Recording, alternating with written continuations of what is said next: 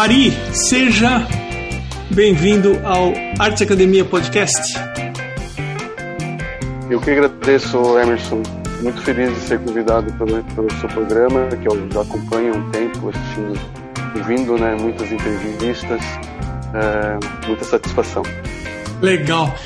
É, eu tô também assim bem motivado para conversar com você porque eu, eu sigo o seu perfil já faz um tempo e eu percebo que você gosta bastante de retrato, que você pinta grande, em tamanhos grandes. Então, assim, tô curioso para ouvir, mas eu queria ouvir primeiro como que você se envolveu com arte, como que é a tua história em relação a isso? Então, Emerson, é, a minha história, bem, no início você já deve ter ouvido isso de vários artistas, né? É, o gosto que a gente tem já é, se manifesta desde criança no desenho infantil. Eu já desenhava muito, com 4, 5 anos já desenhava muito, é, mas só, somente ali por, por com 8, 7, 8 anos é que comecei a sentir mesmo que eu tinha uma certa afinidade maior que outros, outras crianças da minha idade. É, eu comecei nesta época copiando muitos desenhos de gibis, primeiro personagens do Walt Disney, e depois personagens de super-heróis, de histórias de quadrinhos. E então, mas é, um pouco mais tarde, é, eu acho que teve, teve vários momentos assim na minha vida que foram bem marcantes.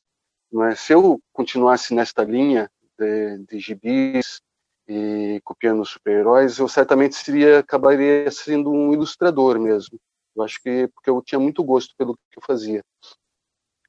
Mas eu conheci, eu acabei sendo tendo uma amizade, é, conhecendo um amigo é, que era um pouco mais velho que eu, tinha uns oito anos mais velho. Ele, ele é artista plástico também. Ele fazia curso de filosofia e ele acabou me apresentando artistas clássicos que eu não conhecia, absolutamente não conhecia. Na época uh, não se ensinava a história da arte para criança. Então eu era completamente ignorante em questão de arte. Ele me apresentou uh, pintores como Leonardo da Vinci, Rembrandt, Velázquez, Rubens, enfim. Foi como se um universo novo se abrisse diante de mim nesse sentido assim. Eu me apaixonei por essas pinturas né, e comecei a copiar esses desenhos também desses grandes mestres.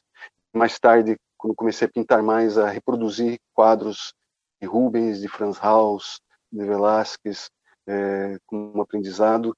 E, e, e, isso mudou muito o meu caminho já com 12, 13 anos. Eu, eu comecei a comprar livros de arte, lendo a biografia dos artistas. É, na época tinha uma editora que, publicava vários livros ensinando métodos de desenho, editora Ediouro, não sei se você Chegou eu lembro, editora de ouro, tinha, lembro sim. Tinha um livro do Victor Perardi, de anatomia, é, copiei muitos desenhos, é, como desenhar retratos, como desenhar figuras com sombra, com volume. Eu aprendi muito nesses livros.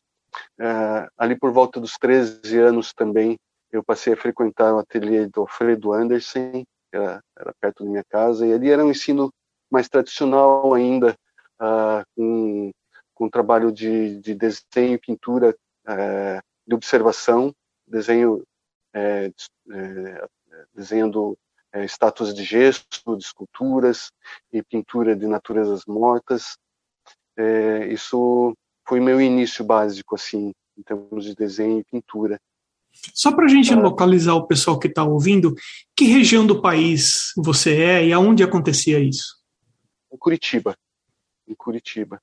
Eu nasci em Maringá, mas com dois anos eu já me mudei para Curitiba.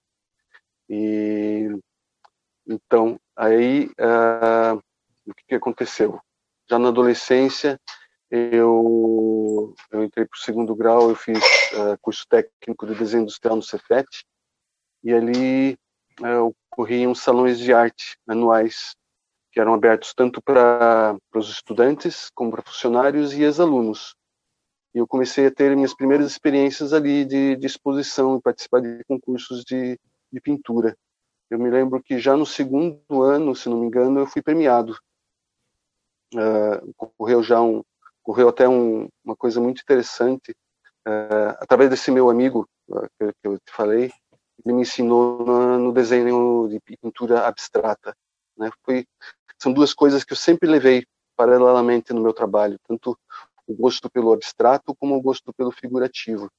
E, e numa dessas exposições que eu participei no Cefet, eu levei um quadro abstrato, um quadro abstrato que eu fiz em cinco minutos, um tamanho A4, um pastel oleoso, e levei um desenho figurativo que eu levei um mês para fazer, trabalhando várias horas por dia.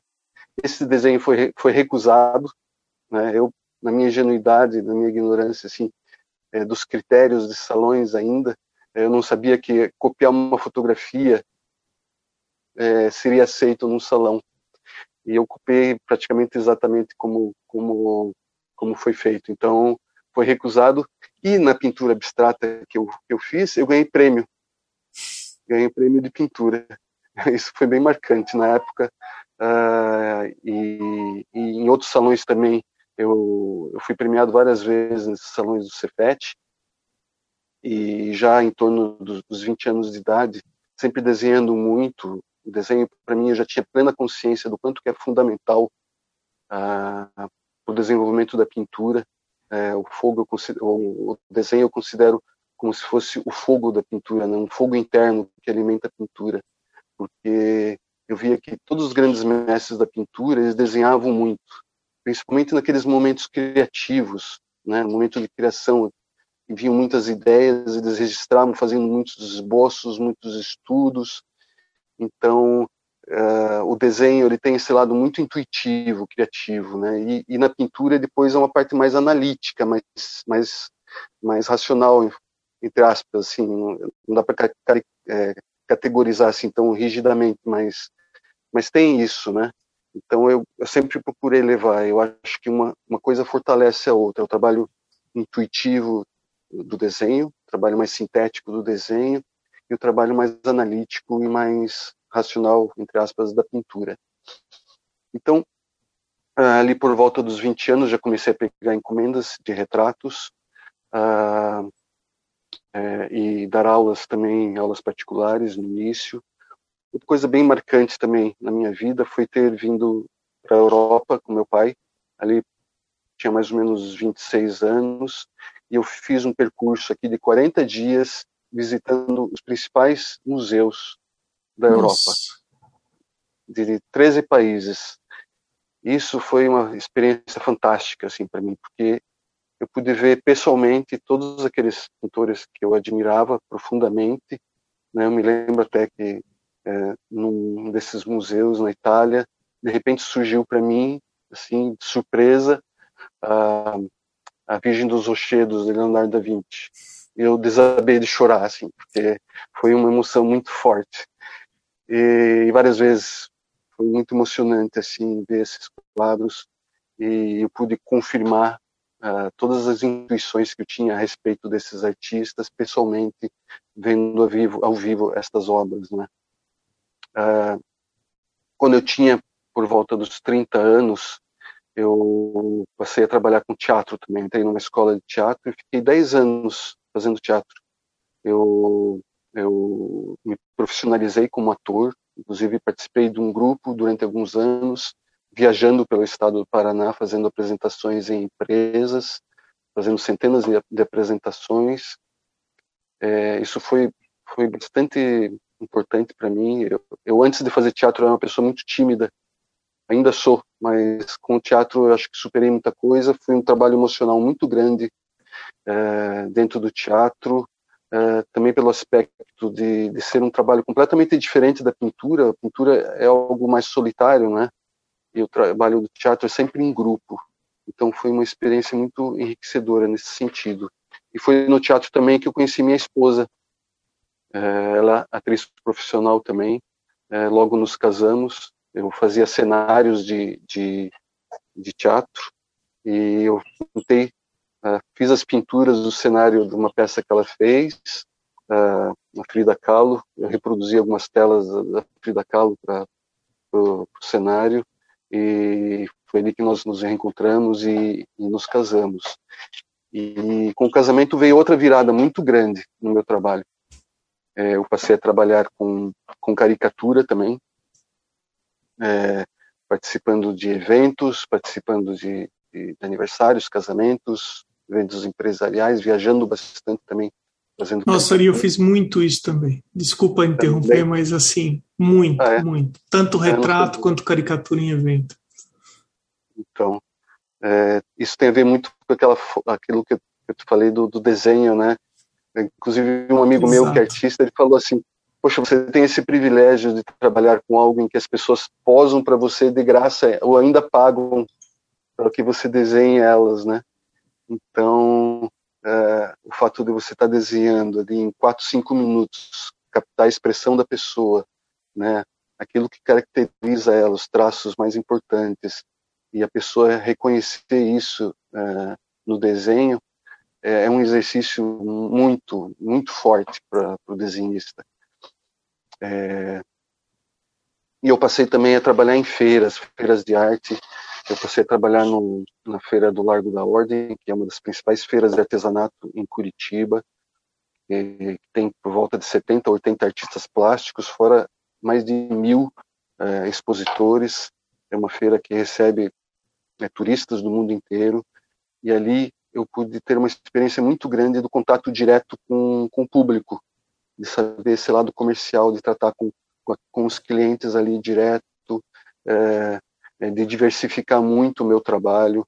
Se você for ver o, o meu trabalho no Instagram, é, no site, é, existe uma diversidade grande assim de abordagens, de formas de trabalho.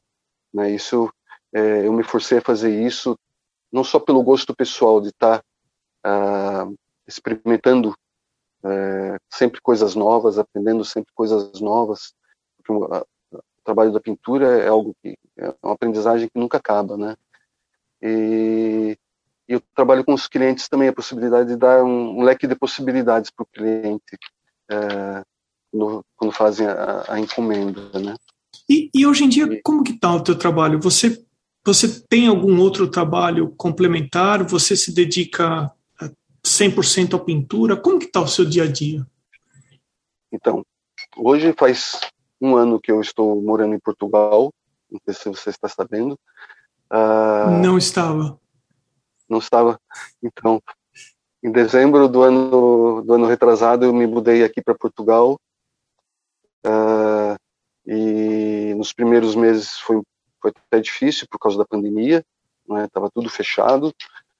É, mas logo depois as coisas começaram a abrir para mim, eu comecei a receber encomendas, é, comecei a, a, sondar os canais todos, né, de trabalhar com galeria, como divulgar os meus trabalhos, e hoje estou me dedicando ao trabalho da pintura, é, com as encomendas, preparando um trabalho para galerias e dividindo esse tempo de trabalho de pintura com um curso de artes plásticas que estou fazendo aqui numa universidade na, na cidade do Porto. É... O Ari, você. É... Então, puxa, agora eu fiquei curioso. O que, que você. O que, que te chamou a atenção assim que você chegou em Portugal em relação à arte? Que, você teve alguma coisa que te, te chamou a atenção no sentido, poxa, aqui eles veem isso de forma diferente que o brasileiro? Sim, eu acho que eles valorizam mais a arte, em certo sentido.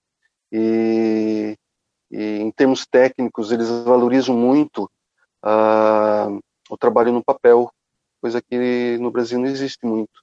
Então tem galerias especializadas em gravura, né?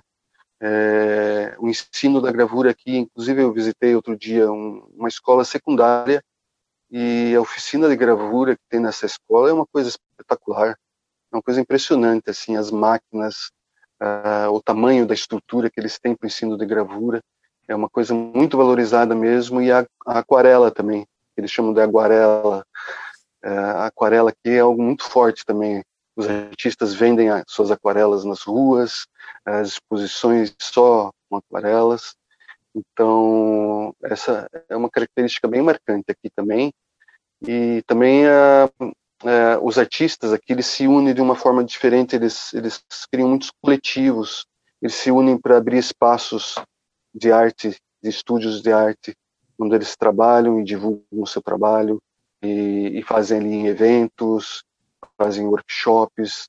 Então tem muitos grupos assim que se chamam coletivos aqui. E os artistas se unem para formar esses grupos. Olha, tô querendo te fazer uma pergunta aqui, mas eu tô até com medo de fazer essa pergunta para você. Eu estou imaginando a seguinte situação, você vai me corrigindo aí se eu estiver muito fora. Você deve ter saído do Brasil com um corpo de trabalho, com uma maneira de trabalhar estabelecida, meio que talvez até um padrão de fazer suas telas. E aí você vai para Portugal, você começa a cursar uma, uma universidade, você já viu que aí é forte o papel, as gravuras. Deu uma chacoalhada em relação ao que, que você pode começar a fazer a partir de agora? Ou você se mantém na mesma linha que você vinha fazendo as coisas aqui no Brasil? Aqui não, lá no Brasil, porque eu também não estou no Brasil. Não, deu uma boa chacoalhada. Deu uma boa chacoalhada. Imagina. Teve uma época no início do passado assim que fiquei um pouco perdido assim. O que, que eu vou fazer aqui, né? Eu vou continuar fazendo o que eu fazia lá, mas o público é completamente diferente. Por um lado, o público aqui é mais exigente, né? É, então fiquei um tempo assim, até uma semana sem pintar, assim, não sabendo direito o que, eu, que eu vou fazer. E, mas eu, eu consegui, acho que, encontrar o, meu caminho, é, procurando intuir assim, o que, que eu vou fazer. Eu comecei a pintar a, as praias daqui, as paisagens daqui, é, é, paletas de, as minhas paletas de cores mudaram também. Eu acho que é, eu passei a ser mais exigente com o meu trabalho, exigindo o máximo possível. É, eu, eu, não imaginava que eu podia exigir tanto assim, conseguir superar certas coisas que eu fazia. É... Essa exigência deles que você percebeu, é em que sentido? É na parte técnica? Parte técnica e eu creio que artística também. Eles são bem exigentes, em termos gerais, assim. É, na, tipo, que... no, no artista como a formação de um artista, é isso? Tem isso também. Claro que no, no mercado é, é, tem, tem, tem, sempre é mais valorizado né, o, o artista que tem formação. Mas uh, eu não saberia te dizer assim uh, se isso pesa tanto, sabe? Tá. Eu acho que a qualidade do trabalho, eu acho que pesa mais. Eles vão direto e veem a qualidade do trabalho e, e eu acho que isso que pesa, no final das contas, é o que pesa. Isso acho que no Brasil também. É assim, Sim. Né? É. Agora, então, já que a gente começou a falar de, da parte técnica, é, eu queria ouvir de você dois extremos aonde que você acha que tecnicamente você se sente confortável na execução do seu trabalho e aonde você acha que, que você tem buscado, em que assunto que você tem se empenhado para melhorar? Então, eu, hoje eu me sinto muito muito satisfeito com a tinta acrílica. É, eu pintei durante muitos anos com tinta óleo, mas por questão de saúde eu tive que, abandonar a tinta óleo, dava dor de cabeça e tal. É, houve um momento de transição, assim, em que eu procurava no início obter na tinta acrílica os mesmos efeitos que a tinta óleo, é, até conseguia, grande parte conseguia, e, mas aos poucos eu fui descobrindo as, as próprias possibilidades da tinta acrílica, as próprias possibilidades criativas da tinta acrílica. E então comecei a trabalhar mais com texturas, experimentando espatulados, a possibilidade de, de sobreposição de cores que é, uma em cima da outra que, que que possibilita é, mais, muito mais vezes que na tinta óleo, essa sobreposição de cores, né? Então, tem várias possibilidades técnicas da tinta acrílica, diferente da tinta óleo, que eu passei a experimentar e que me, me, satisfazem bastante. E tecnicamente eu eu não sigo muito um método muito rígido, procuro manter o mais aberto possível e em cada trabalho uh, trabalhar uh, uma forma mais intuitiva, uh, sentir as necessidades em cada momento da pintura.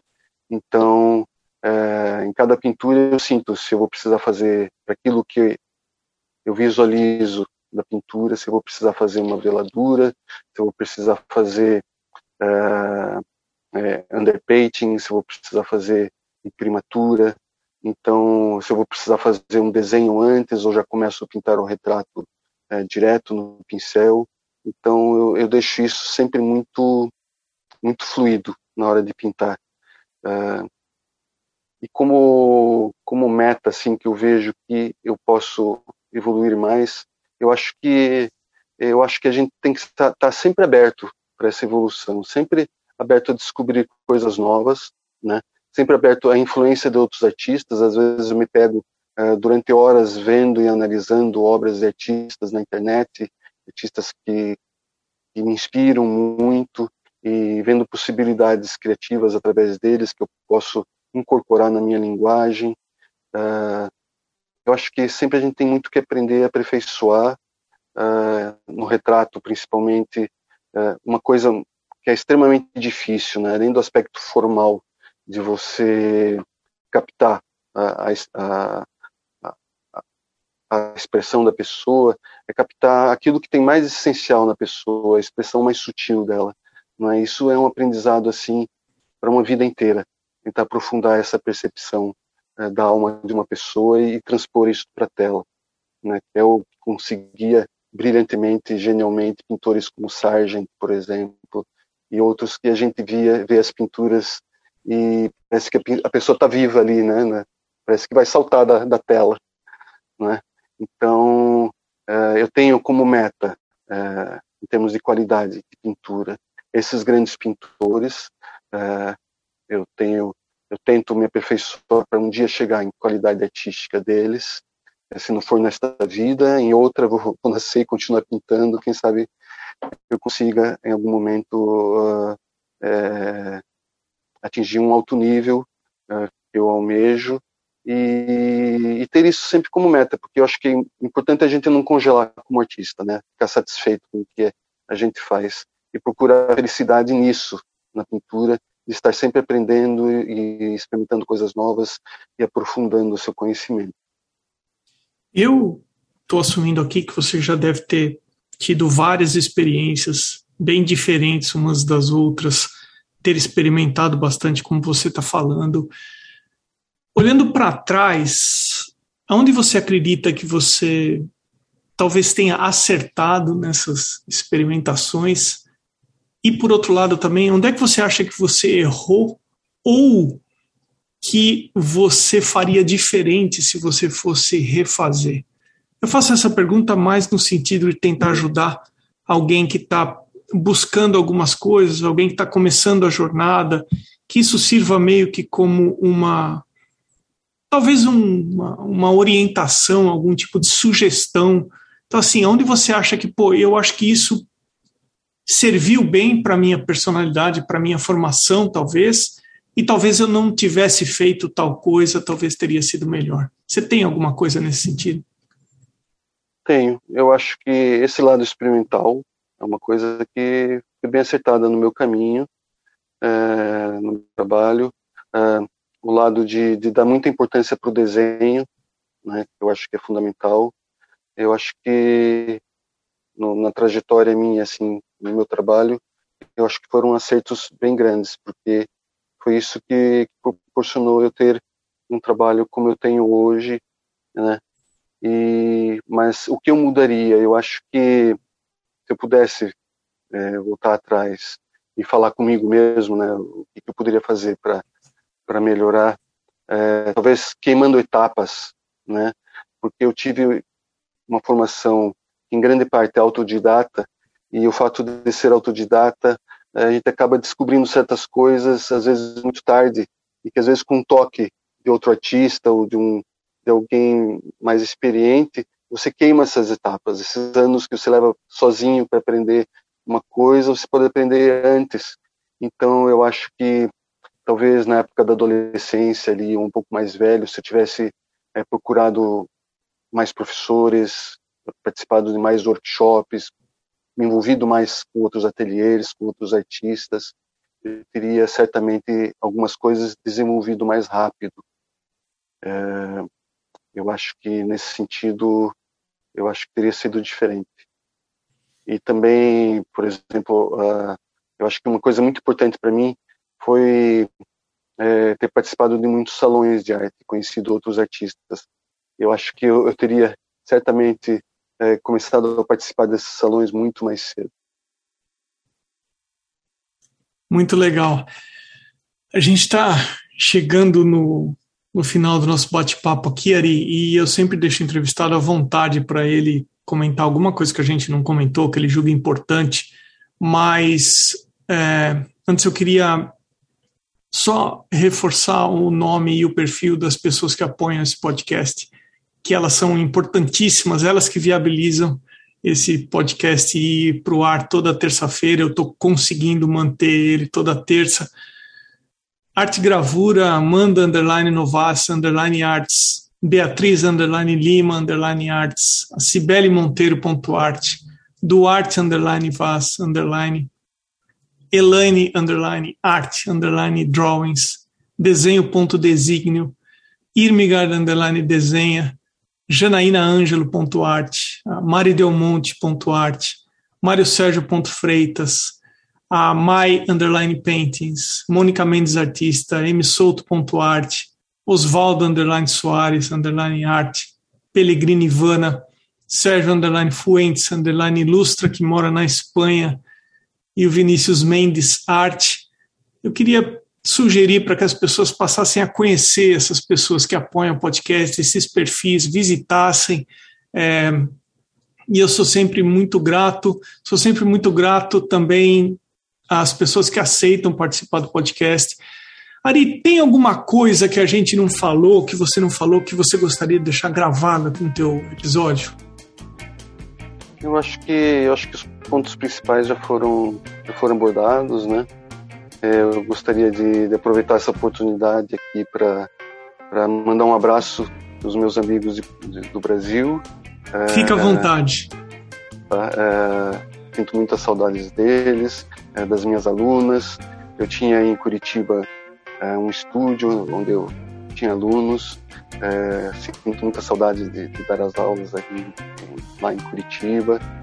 É, mas eu gostaria de falar também que eu estou muito feliz aqui de estar em Portugal, é, tendo muitas experiências enriquecedoras, é, e que as coisas estão se abrindo muito, muito bem aqui para mim, para o meu trabalho, o trabalho da, da minha esposa.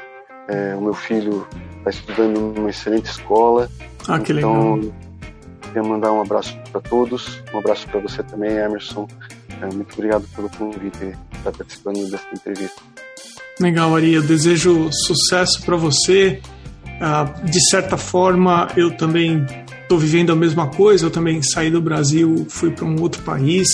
É, eu costumo dizer que foi a coisa mais difícil que eu fiz na minha vida, mas foi a melhor coisa que eu poderia ter feito na minha vida.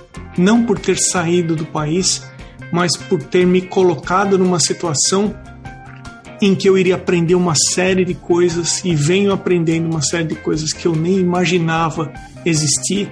Então, sempre quando a gente sai de uma situação confortável e se coloca numa situação em que você tem que arregaçar as mangas e fazer acontecer, você começa a entender e a enxergar as coisas de modo diferente. Eu também sinto muitas saudades de, de algumas pessoas, né? Eu sinto saudade de pessoas, eu não sinto saudade do país, infelizmente. É, e eu estou sendo bem sincero, é, é o que eu realmente sinto falta das conexões, das, das minhas raízes em termos de, de convivência. Mas eu desejo sucesso para você e eu quero agradecer mais uma vez de você ter aceitado o convite. Obrigado, Emerson.